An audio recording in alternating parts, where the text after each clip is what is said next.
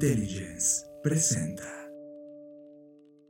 Bienvenidos a Conectando Puntos con Luis Armando Jiménez Bravo e Imelda Schaeffer. Bienvenidos a Conectando Puntos, el podcast en el que hablamos de economía, psicología, finanzas, sociología y básicamente cualquier área del conocimiento que nos ayude a tratar de entender este pequeño y loco mundo que llamamos sociedad. Conectando Puntos, un podcast de Black Creative Intelligence presentado por CESC Consultores. Conectando Puntos. Bienvenidos queridos amigos, escuchas a este nuevo episodio de Conectando Puntos. Yo soy Luis Armando Jiménez Bravo. Nuevamente me acompaña mi socia Imelda Sheffer, que ahorita le voy a dar pie de entrada. Este año 2022 estamos arrancando con todo, estamos extremadamente emocionados porque parece que ya se está volviendo costumbre. Imelda nos estás trayendo unos temas que nos rompen la cabeza, nos ponen a reflexionar y a conectar muchos puntos. Y por lo tanto el episodio eh, que no va a romper esa línea se llama No se puede trabajar solo. Esto es Conectando Puntos con Luis Armando Jiménez Bravo e Imelda Schaeffer, presentado por CESC Consultores. Conectando Puntos. Imelda, por favor, platícanos de dónde nació este tema. Tú eres genial para este tema de los títulos y todos los temas que me están rompiendo la cabeza. ¿De dónde surgió este tema que vamos a compartir el día de hoy con nuestros amigos? Muchas gracias, Luis. Sí, todo esto viene por dos situaciones. Una fue un post que a Luis le, apareció en su timeline en Facebook, que nos encantó. En un momento se los estaré compartiendo. Y la segunda es por la reforma fiscal 2022 aquí en México. Y empezamos a reflexionar sobre toda esta parte de la complejidad de la vida que se está haciendo sin irnos a la parte de, estrés, ¿no? Pero sí estamos viendo como, ok, las cosas se están haciendo un poquito más complejas cada vez más. Entonces de ahí empezó todo esto. Y para comenzar, les quiero compartir justamente el post del que estaba hablando. La persona que lo escribió se llama José Luis Álvarez de Aguascalientes. Bueno, espero que si un momento dado nos escuche Queremos decirle muchísimas gracias por este texto, eh, lo que estuvo compartiendo se nos hizo súper interesante, entonces queremos leérselos. Ahí les va. Ya sé que todos odiamos ser adultos y que todos nos gusta el KFC y así. Pero si eres más 18, deberías tener resuelto esto. Deberías tener tu e-firma en una USB de preferencia tener una constancia de situación fiscal y una opinión de cumplimientos recientes. Deberías saber en qué afore estás asignado si no la elegiste.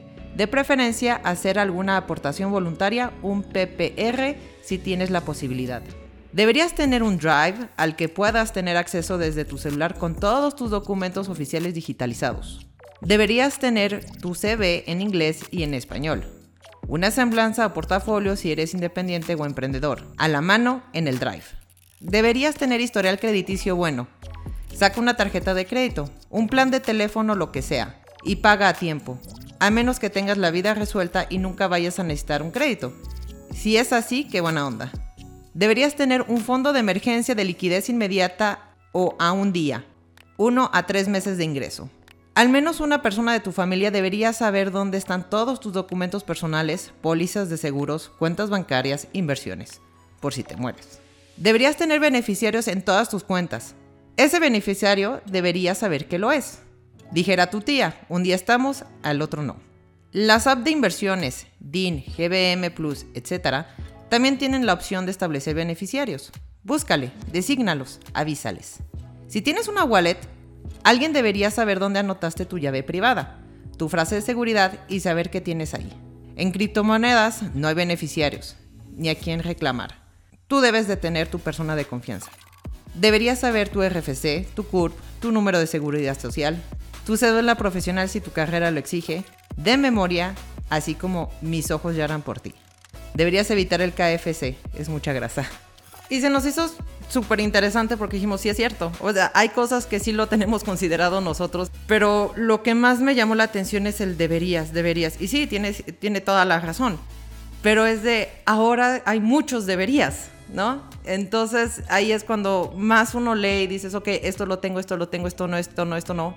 Pero esas palabras es de, ay Dios, tenemos, tenemos que, ah, o deberíamos que tener toda esta parte resuelta. Como dice, tienes más de 18, órale. O sea, yo creo que yo a mis 20 no tenía nada de esto, ¿no?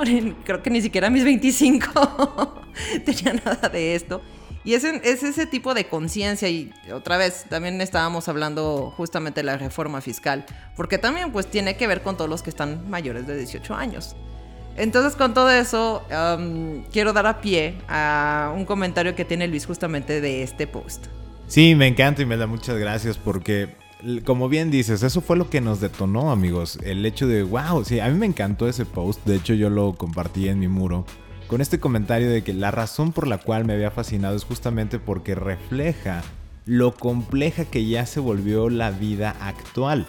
Como bien dices, yo a mis 20 no me sabía mi CURP de memoria ni mi número de seguridad social y es como no tenía ni contemplados todavía estas situaciones. Fue posteriormente conforme fui avanzando en la vida, metiendo el tema financiero, fiscal, etcétera, que te estoy hablando de mis 20 y yo estoy estudiando la carrera, ¿no? Es como de era mi primera carrera de contabilidad y todavía no tenía todo eso resuelto. Y se me dijo, ok, cuando yo tenía 20, nadie me decía que eso era lo que yo ya tenía que hacer. No existía una wallet, no existían las apps de inversiones, no era un trending el estar metiendo tu dinero porque no era tan sencillo entrar a la bolsa de valores a invertir. No era tan sencillo tener acceso a un fondo de inversión, te pedían grandes capitales. Entonces, claro que eran temas que ni siquiera tenías en la cabeza porque, uff, de aquí a que yo junte ese dineral para que. Eso es para ricos, ¿no? Y eso no me va a tocar a mí. Y quién sabe cuándo me llegue a tocar. Eh, obviamente el tema de la wallet con las criptos, ni siquiera existían las criptos, amigos, ustedes no lo saben, pero yo tengo 37 años, o sea que hace 17 años no estaba el tema de, ay, Bitcoin y las 6500 que existen ahorita, mucho menos hablemos de NFTs, el metaverso, etc. A lo mejor en teoría ya se empezaba a hablar, como por ahí nos han dicho en las Creative Talks, el equipo de Blackbot, pero pues no estaba en mi radar. O sea, era como seguir mucho toda esta línea de los 70s donde con que tengas un trabajo, donde tengas ciertos skills, donde sepas resolver ciertas cosas, con eso va a ser suficiente. Y al día de hoy, 17 años después, este tema ya se hizo extremadamente complejo. Y eso fue lo que nos encantó puntualizar. Y por eso me rompió la cabeza cómo sacó Ime este título de es que no puedes trabajar solo. Pero ya no solo estamos hablando del trabajo mismo, o sea, tu actividad profesional o en una empresa, sino ya ni en tu propia vida, en tu ámbito personal, de tus finanzas, de tu tema fiscal, ya ni siquiera así puedes estar solo. Este tema de me voy a aislar y yo voy a gestionarlo todo, eso ya no existe. Ya necesitas tener alguien de confianza y pues para tener alguien de confianza tienes que estar abierto a cultivar una relación o relaciones donde se construye esta confianza y obviamente si traes todavía, como lo hablamos en otros episodios, esta estructura de poder y este tema de la desconfianza pública, pues también desde ahí hay que trabajar emocionalmente para romper el paradigma de la desconfianza, para poder cultivar esas relaciones que me lleven a tener confianza y entonces pueda hacerle frente a esta complejidad de la vida. Así es, como lo estás comentando ahorita me estaba surgiendo, dije, bueno, como dices la parte de poder, sí hay, en mi familia siempre nos decían, mira, aquí están los papeles o lo que necesitas y todo. Pero ahorita me estoy dando cuenta de, yo en ningún momento le he compartido nada a mi mamá. O sea, claro que si hay cosas como, ah, los beneficiarios y toda esa parte, pero no tiene mi mamá, por ejemplo, una copia de mi RFC, de mi CURP, o sea, de cualquier tipo de información de esa índole ella no lo tiene. Y ahorita estaba pensando, dije, sí tengo muchas cosas digitalizadas, pero no tengo muchas. Entonces, ahí es cuando empiezo a decir, no manches, o sea, no nada más necesariamente es una persona, puede ser dos o tres personas de confianza, uno nunca sabe lo que puede pasar. Sí me doy cuenta de, fuera de la parte del trabajo, hasta en la vida personal, no, no puedes trabajar solo. Y quiero decir al de no puedes desde sí puedes, pero es como no deberíamos, no, no, es, no es sano no es lo más ideal, de hecho hasta podría ser algo peligroso. Y son esas mentalidades, ¿no? Como dices, de, vieja escuela, de hecho mi padre así era. E, esa parte como muy mística de, de yo, yo lo arreglo todo y pensando que vamos a ser este, inmortales. Sí, como dices, totalmente vieja escuela y me resuena antes de que lo conecte con el siguiente punto. Justo estaba viendo un TikTok de Robert Greene Robert Greene es este autor que se hizo famoso con lo de las 48 leyes del poder, las 33 estrategias de la guerra, la ley 50, que hizo un libro ahí con 50 Cent. Y él decía, eh, en esta vida tú te tienes que volver indispensable. de manera tal que te metas tanto en las raíces de las relaciones personales o de la interacción de las personas que arrancarte de sus vidas sea complejo. Dice, no importa si trabajas en una institución, si trabajas por tu cuenta, si tienes una pareja, te tienes que hacer indispensable.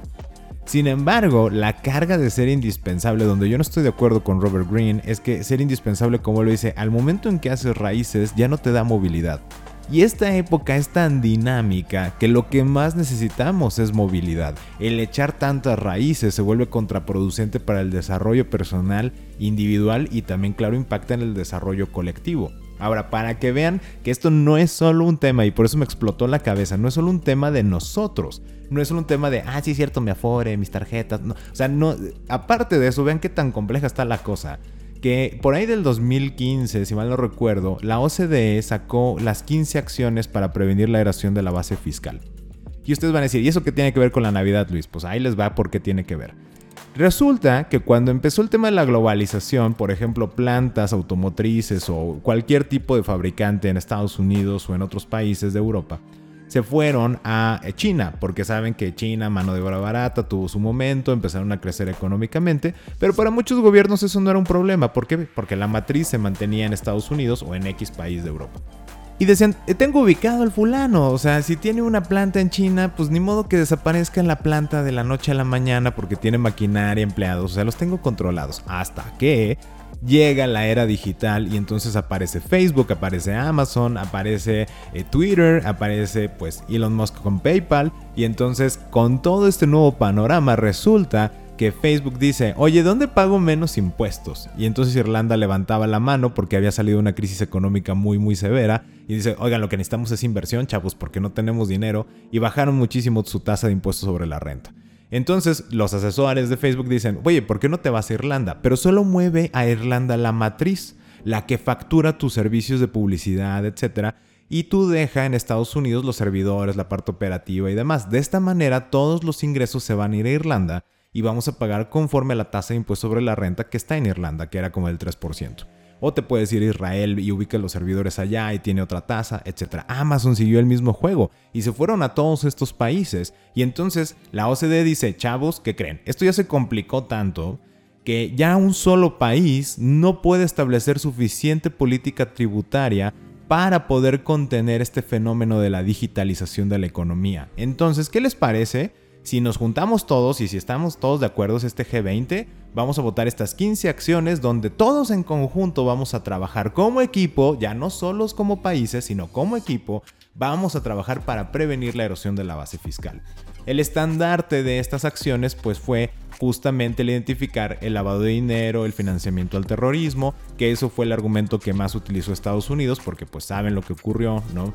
Eh, en el 11 de septiembre y entonces ¿Qué es lo que sucede con esto? Que todos los países, incluidos México, que ahorita vamos a ir al siguiente punto, dice, ah, ok, sí, yo también me sumo. ¿Y qué sucede? Que empiezan los gobiernos a corromper la intención del trabajo en equipo. ¿Por qué estoy diciendo que corrompen la intención del trabajo en equipo?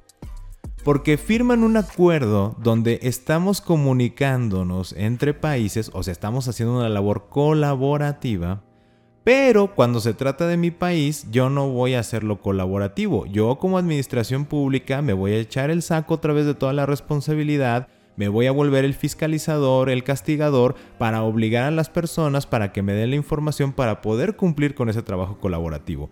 Y ahí es donde se corrompió la intención. Por un lado, estamos poniéndonos de acuerdo en conjunto, pero al interior otra vez regresamos al paradigma de uno solo tiene que cargar con todo.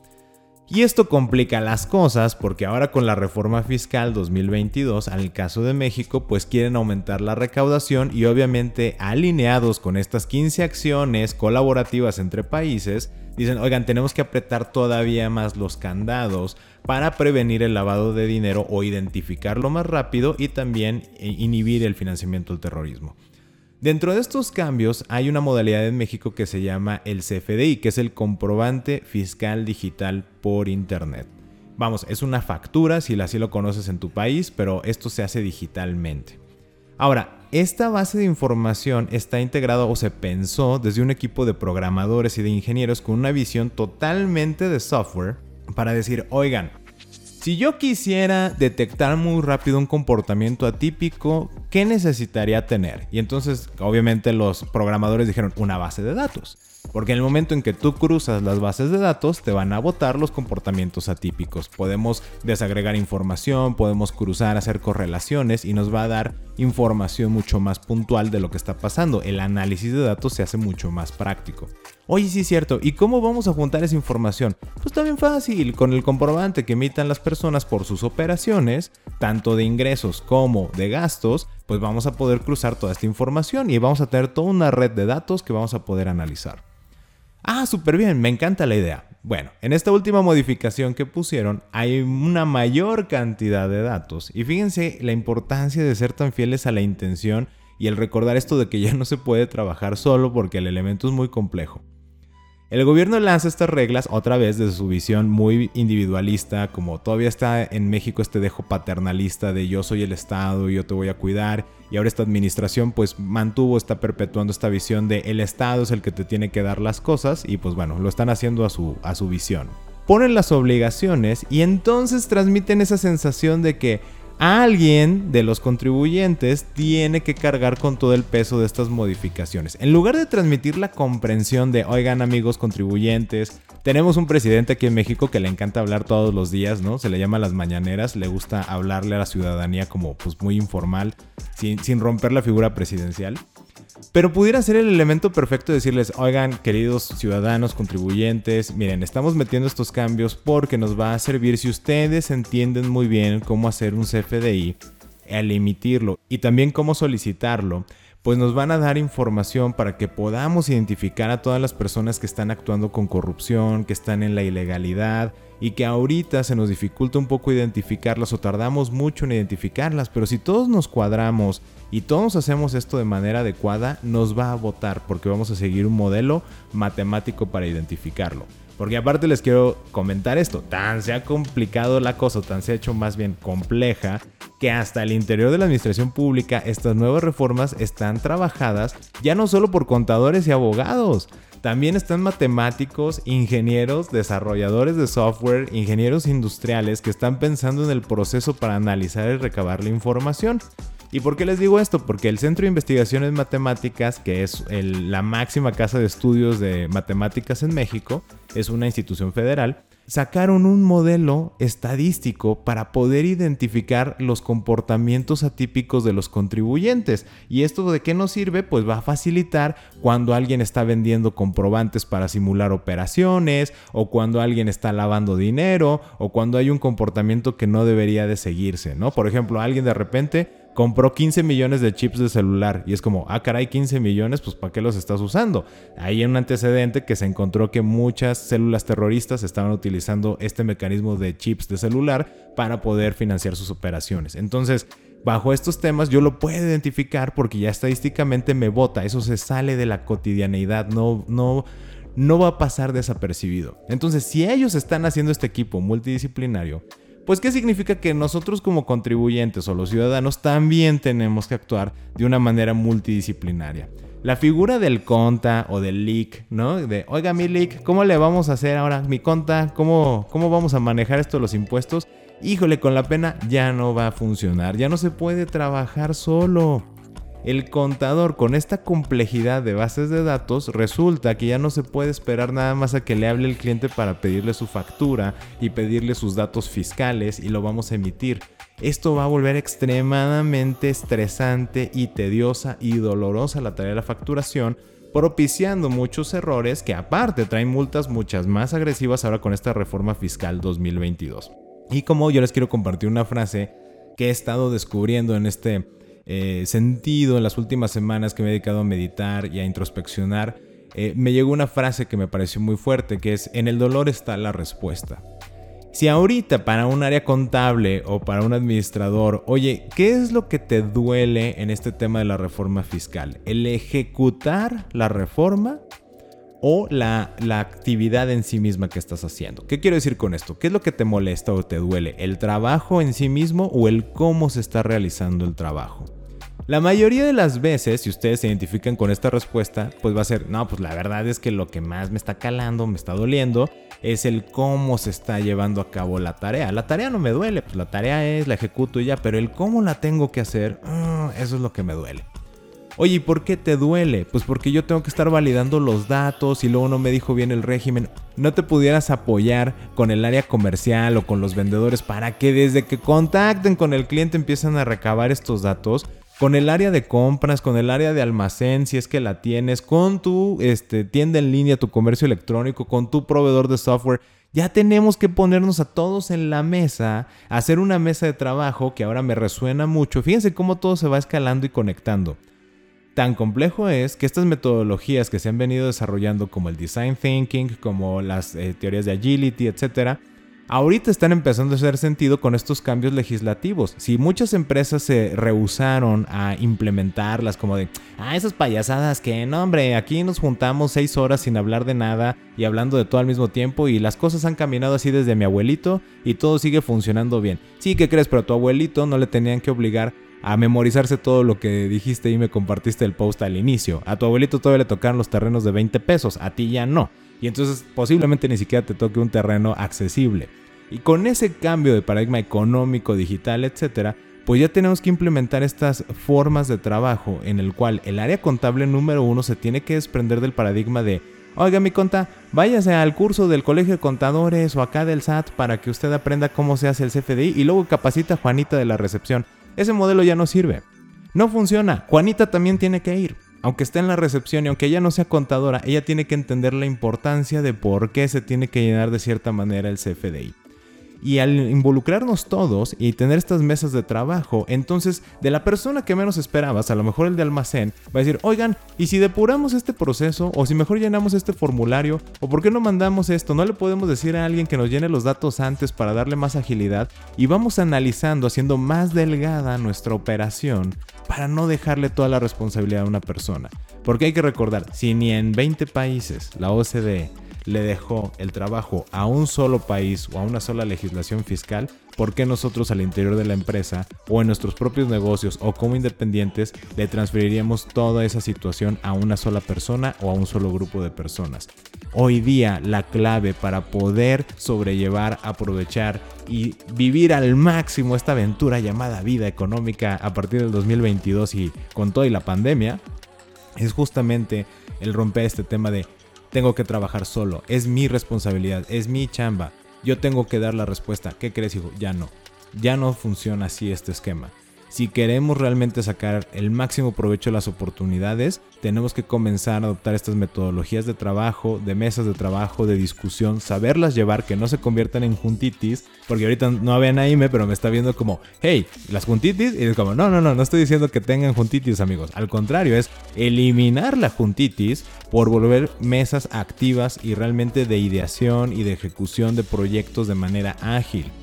Esta comunicación, estas habilidades blandas de las que tanto se han hablado, que las quiero conectar ahora, justamente pues, es muy nuevo en términos prácticos, no tan nuevo en términos técnicos, pero más que nunca hoy día hacen sentido.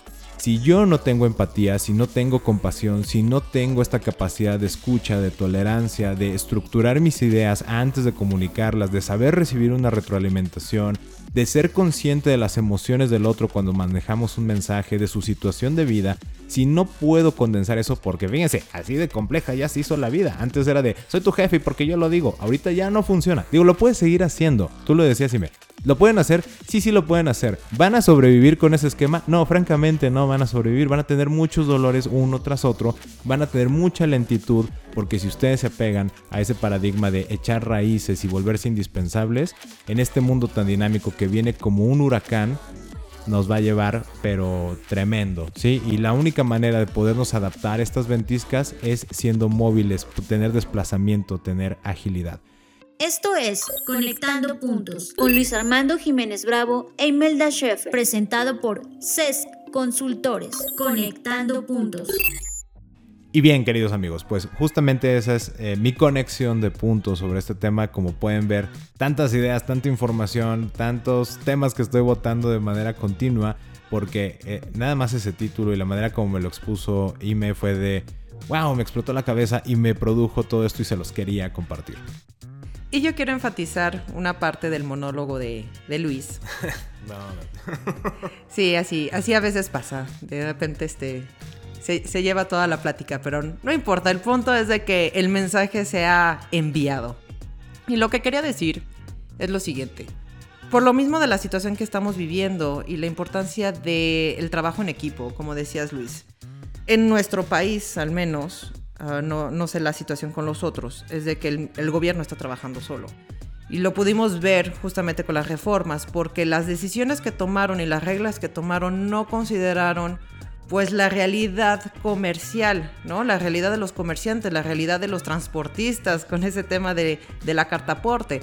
Entonces lo trabajaron solos, por decirlo así, y ahorita nos estamos encontrando con muchas dificultades en que si nosotros no estamos en equipo, nos vamos a poner más dificultades todavía. Una de las cosas que le dije a Luis que dije no puedo creerlo es, por ejemplo, la, parte de las cancelaciones, de que lo pusieron a partir del el primero de enero y dices, ok, y esas son unas reglas del primero de enero, pero ¿qué onda con todo lo que pasó en diciembre? O sea, puede haber algo que se tengan que estar modificando.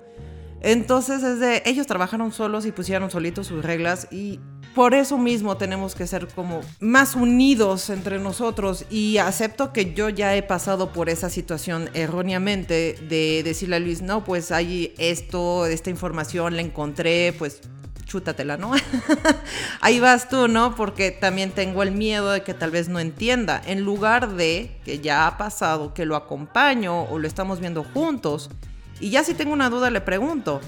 Pero de ahí de a veces me surge a mí unas preguntas que podemos hacer. Y si hubiera estado Luis solo, tal vez a él no se le hubiera ocurrido.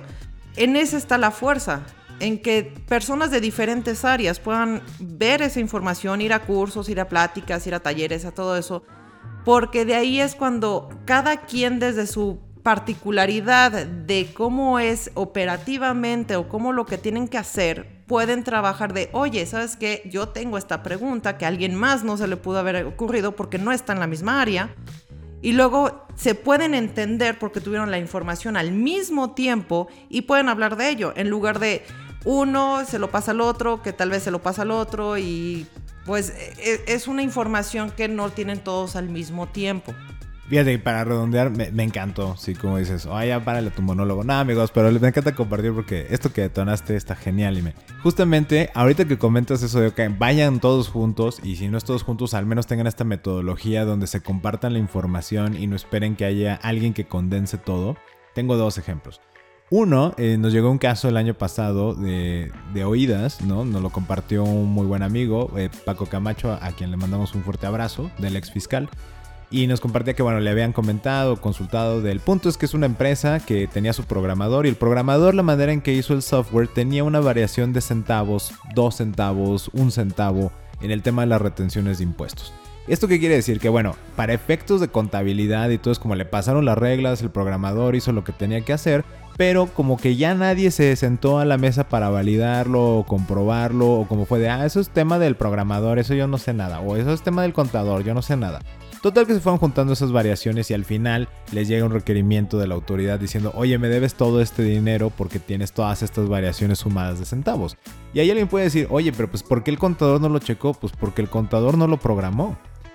¿Y por qué el, el, programador del software no lo quiso validar con el contador? ¿O por qué no le dieron un seguimiento de, oigan, ¿qué pasa si cometemos este error? ¿Qué onda? ¿Cómo podemos validarlo? ¿Un mes, dos meses? ¿Vamos checando? ¿Están habiendo diferencias? Ya no se tiene que cambiar esta mentalidad donde el día a día nos absorbe. ¿Por qué nos duele el día a día o por qué nos está absorbiendo? Porque una sola persona se tiene que encargar de algo.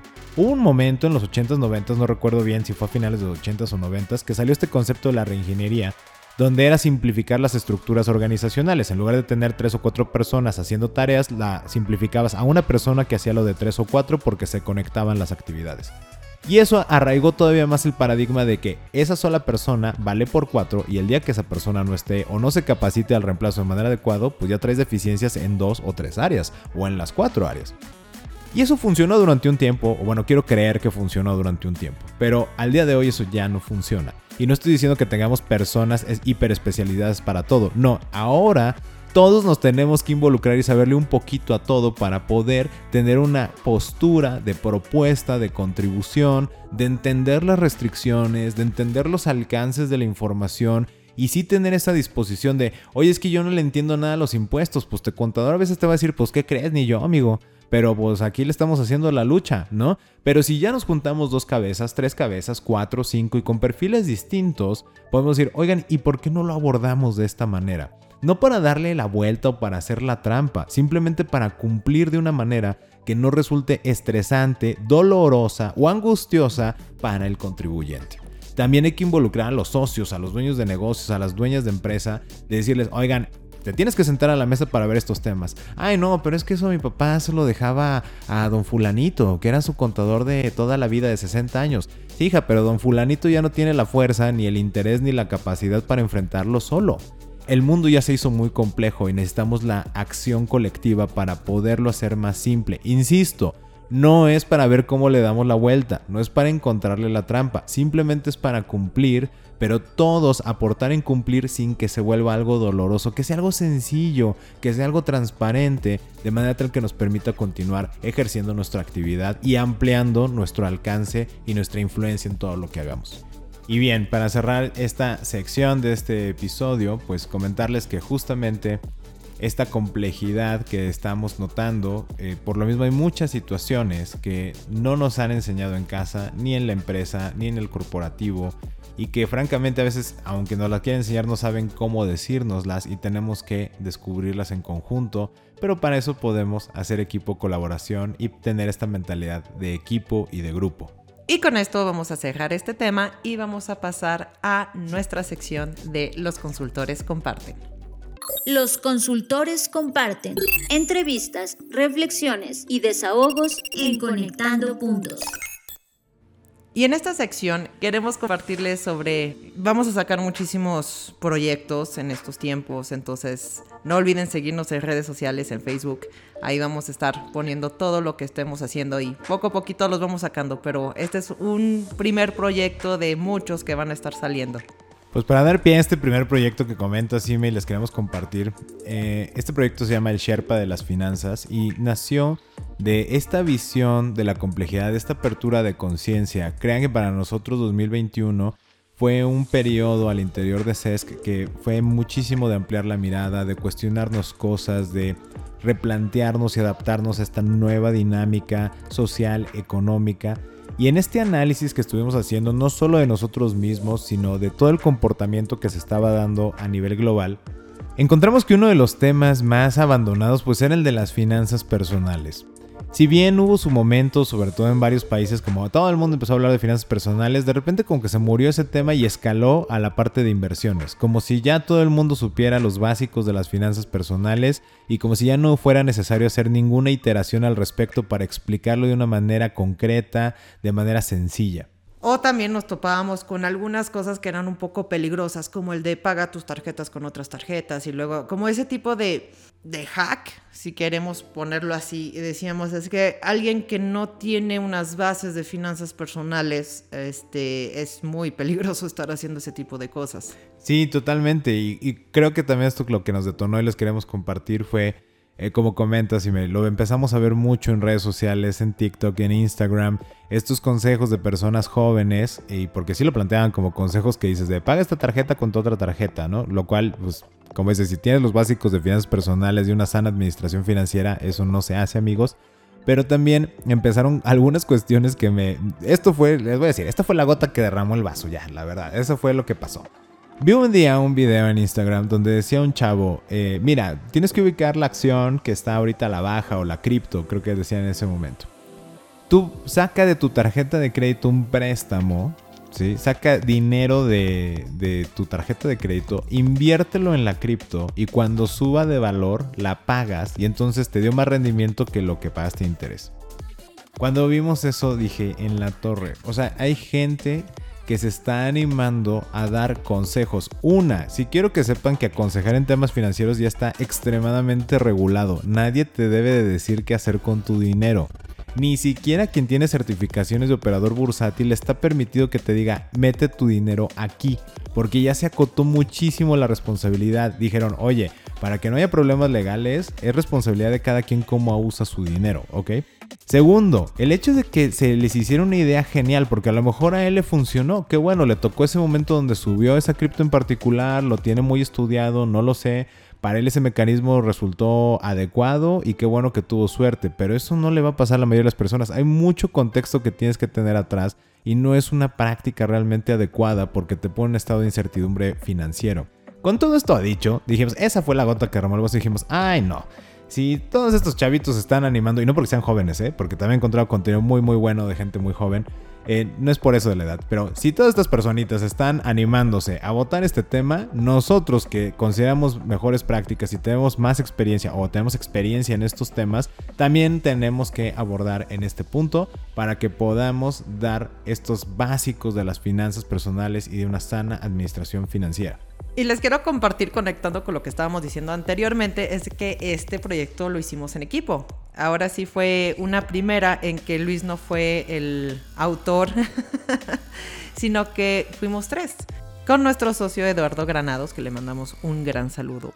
Y pudimos sacar este proyecto de la manera más armoniosa posible, viendo diferentes visiones y que fuera hecho en un lenguaje um, pues lo más simple posible. O sea, no quiero decir simplista, sino simple o de un entendimiento más general porque yo también de repente estaba leyendo lo que ellos escribían y decía, sabes que no te entendí nada, ayúdame a bajarle como dos rayas de intensidad a estos términos y ahí es cuando seguíamos como trabajando de, ok, cómo se explica y todo eso. Entonces fue un proyecto muy bonito, uh, seguimos, seguimos en ello porque pues estamos lanzándolo. Y por eso se lo queríamos también compartir a todos ustedes y cómo nos hemos sentido con esto. Sí, justo es reforzar en esta intención, como bien mencionaste, Ime, en esta comprensión que tuvimos de la colaboración, de dejar de lado esos esfuerzos de una sola persona, estos esfuerzos heroicos o sobrehumanos, donde yo solito hago todo, edito, hago portada, escribo, eh, me corrijo, publico mm, y tal, tantas cosas. Fue como, hey, ese, ese mundo ya, ya pasó, ya, ya esto ya se hizo más complejo. Y con esta visión y aproximación creo que logramos algo extremadamente hermoso porque con estas tres visiones, como estabas compartiendo, Ime, lo pudimos decantar en tan solo 48 páginas. Eh, y, eso es un reto realmente impresionante porque también un parte de la visión fue de cualquiera que lo lea lo tiene que poder entender y lo tiene que poder comprender. Eh, obviamente esa es la intención, no podemos saber si efectivamente cualquiera que lo lea lo va a comprender, pero bueno, nació de esta premisa y si ustedes checan cualquier libro de finanzas, normalmente es de 150 a 200 páginas para arriba, ¿no? Y aquí el hecho de que lo logramos hacer en 48, estos conceptos básicos, da esa primera pauta para que empecemos a tener esa administración. De ahí aparte, ese libro se complementó con una plantilla de Excel, una herramienta para poder practicar algunos de los conceptos que se están mencionando en el libro.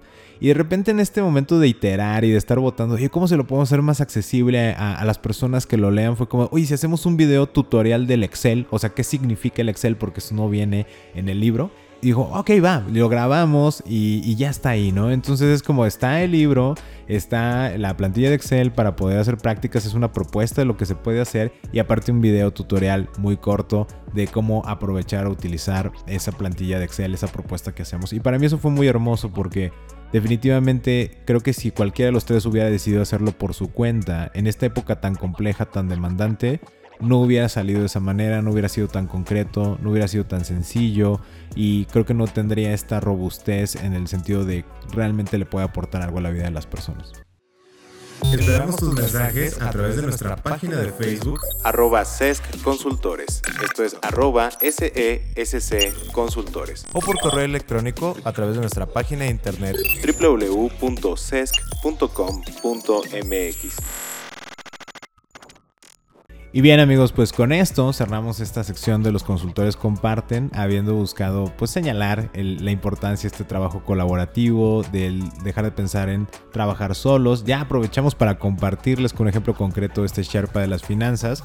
Y también, pues en esta parte no podemos trabajar solos. Queremos mandarles un enorme abrazo, todo nuestro cariño y agradecimiento los valoramos enormemente a todas y cada una de las personas que ya han adquirido el libro, que nos han dado la oportunidad de llegar con ellos y, que conozcan el contenido.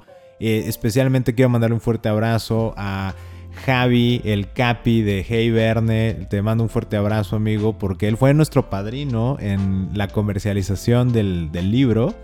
Eh, les quiero compartir que aparte él tuvo esta idea dinámica de, oye, si hacemos una plática para mi equipo y tal, y fue genial, eh, lo valoramos enormemente. Obviamente todas las personas que nos hicieron el proofreading de cómo estaba el contenido, por ahí nos llegaron comentarios de que, no manches, llevo cuatro veces que lo he leído y me sigue gustando.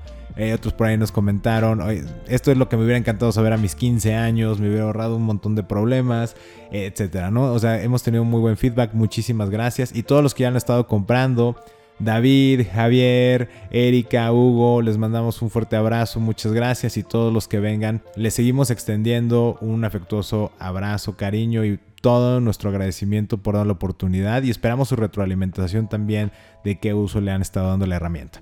Y bueno, queridos amigos, si ustedes no lo conocían antes el proyecto y lo quieren conocer, en la descripción del episodio del podcast van a encontrar la liga y también recuerden que cuando nos sigan en nuestras redes sociales vamos a estar publicando continuamente ahorita respecto del Sherpa y de todos los proyectos que como dijiste Ime, este año viene con todo. Nos estamos montando a toda esta curva de creación y van a estar viendo mucha creación y mucha propuesta que vamos a estar votando en CESC, consultores, sobre todo en Facebook. Y también por ahí vamos a empezar a crear una comunidad un poco más cercana para estos ejercicios de creación. Pero si nos siguen en estas redes, ahí les vamos a estar informando de la dinámica y cómo lo vamos a estar trabajando. Y hablando de libros, Luis me estuvo contando una historia que se me hizo bien padre. Y por lo mismo le dije, pues tenemos que hacer esta sección. Ahora te toca a ti de estarnos compartiendo algo interesante. A ver, Luis, adelante. Datos interesantes. Un espacio para llamar a la curiosidad en Conectando Puntos. Muchas gracias, y me, pues sí, les quiero compartir, queridos amigos, como un dato interesante. Hace unos días, el buen Fernando Padilla, que ha sido gran amigo, socio y colaborador con CES Consultores, le regalaron un libro que se llama No es normal. La autora es Viri Ríos. Y aquí es donde viene el dato interesante. Él me estaba compartiendo el contenido del libro y la historia de la autora que me pareció fascinante. Viri Ríos es una chica de una población del Estado de México, si mal no recuerdo, Catepec. Y ella hizo su doctorado en la Universidad de Harvard. De hecho, ese libro de No es normal es su tesis doctoral y es un análisis sociológico de la dinámica capitalista, entrecomillada, y el tema económico, cómo se desarrolla la economía y la idiosincrasia en México. Lo cual me pareció ya desde ahí fascinante porque ella narra que fue toda una lucha a través de becas, de estudiar, esfuerzos de su familia, de sus padres, etcétera, para que ella lograra ir escalando académicamente, ir accediendo a todas estas instituciones y poder culminar este tema académico con un doctorado en la Universidad de Harvard. Y ella hace toda esta muestra desde su impotencia de ¿Y por qué digo impotencia? De cómo funciona el capital en México. Como datos interesantes, agregando a todo lo que quiero decir de la parte del libro muy concreto, están tres temas. La primera es que dice, es muy curioso que muchos empresarios se dicen capitalistas en México, entrecomillado, sin embargo no se comportan como capitalistas. ¿Por qué dice esto? Porque las leyes en México y las leyes sociales que no están escritas en una codificación, etcétera, que no las emite el poder legislativo, están diseñadas para inhibir la competencia. Y por eso mismo, segundo dato interesante, una vez que tú ya llegas al 5% más rico de la población en México, ya no te dejan caer. No porque sean muy buena onda y te quieran proteger, sino porque simplemente nadie más va a llegar a competir para bajarte de ese porcentaje de la población. Y bueno, como último dato interesante, lo que a mí me fascinó del libro es el índice. El índice está maravilloso, me pareció muy creativo por lo siguiente. En función del planteamiento que tengas, por ejemplo, cuál es la hipótesis, cuál es la problemática, cuáles son las soluciones, qué hacer, tú como lector que te quieres enfrentar al contenido que ella generó, ella te hace la propuesta del orden de los capítulos en función de lo que tú quieras resolver. ¿Quieres conocer la problemática? Pues empieza por el capítulo 6, luego muévete al 11, luego al 9, luego al 4 y entonces ahí planteo toda la problemática. ¿Quieres la propuesta de solución que estoy planteando? Inicia con el capítulo 11, luego muévete al 2, al 3. Eso me pareció brutal y muy interesante porque yo nunca lo había visto antes en un libro publicado. Generalmente los libros técnicos de economía, de sociología, de historia, etcétera, son muy lineales, ¿no? De hecho, pues me imagino que todos cuando escribimos nos hemos caído en este tema como muy clásico de capítulo 1, capítulo 2, y esa es la secuencia en la cual tienes que estar leyendo las cosas. A mí eso lo fue lo que me fascinó, es como de lo puedes leer linealmente, pero si tú quieres abordar estos puntos específicos, yo te recomiendo que lo leas así, ¿no? Y eso me pareció brutal y me Sí, cuando Luis me lo comentó dije, wow, es que tenemos tanto la costumbre de ver pues cualquier tipo de lectura de manera lineal y lo pensé como en el tiempo, ¿no? O como si nosotros dijéramos el tiempo es lineal. Es como si pudiéramos viajar en el tiempo, no es literalmente ella lo que está proponiendo sobre saltos cuánticos en el tiempo, pero imagínense que dices, ah, quiero ver la problemática, quiero ver cómo ha evolucionado la política y en lugar de pues tener que pasar por toda la historia, te vas a unos puntos muy específicos que te dicen cómo fue modificándose pues la política, ¿no? Yo lo vi así, así es como lo veo en mi mente. Ya este cada quien lo podrá ver de otra manera, pero se me hizo muy interesante porque también es una manera de demostrarnos que siempre pensamos en cosas lineales. Bueno, no siempre, pero muchas veces ya por costumbre vemos las cosas como así es y esa propuesta de verlo de, esa manera es la manera de hacerlo dinámico, porque pues justamente el estarte moviendo de una cierta manera es lo que lo hace dinámico. Entonces se me hizo muy padre esa historia la que nos estaba contando Luis. Bien, y con esto pues vamos a pausar esta conversación de este episodio. Valoramos enormemente que nos escuchen. Yo soy Luis Armando Jiménez Bravo. Y yo Imelda Sheffer. Y los invitamos a que sigamos conectando. conectando. Escuchaste Conectando Puntos con Luis Armando Jiménez Bravo e Imelda Sheffer, presentado por CESC Consultores, un podcast de Black Creative Intelligence. Conectando Puntos.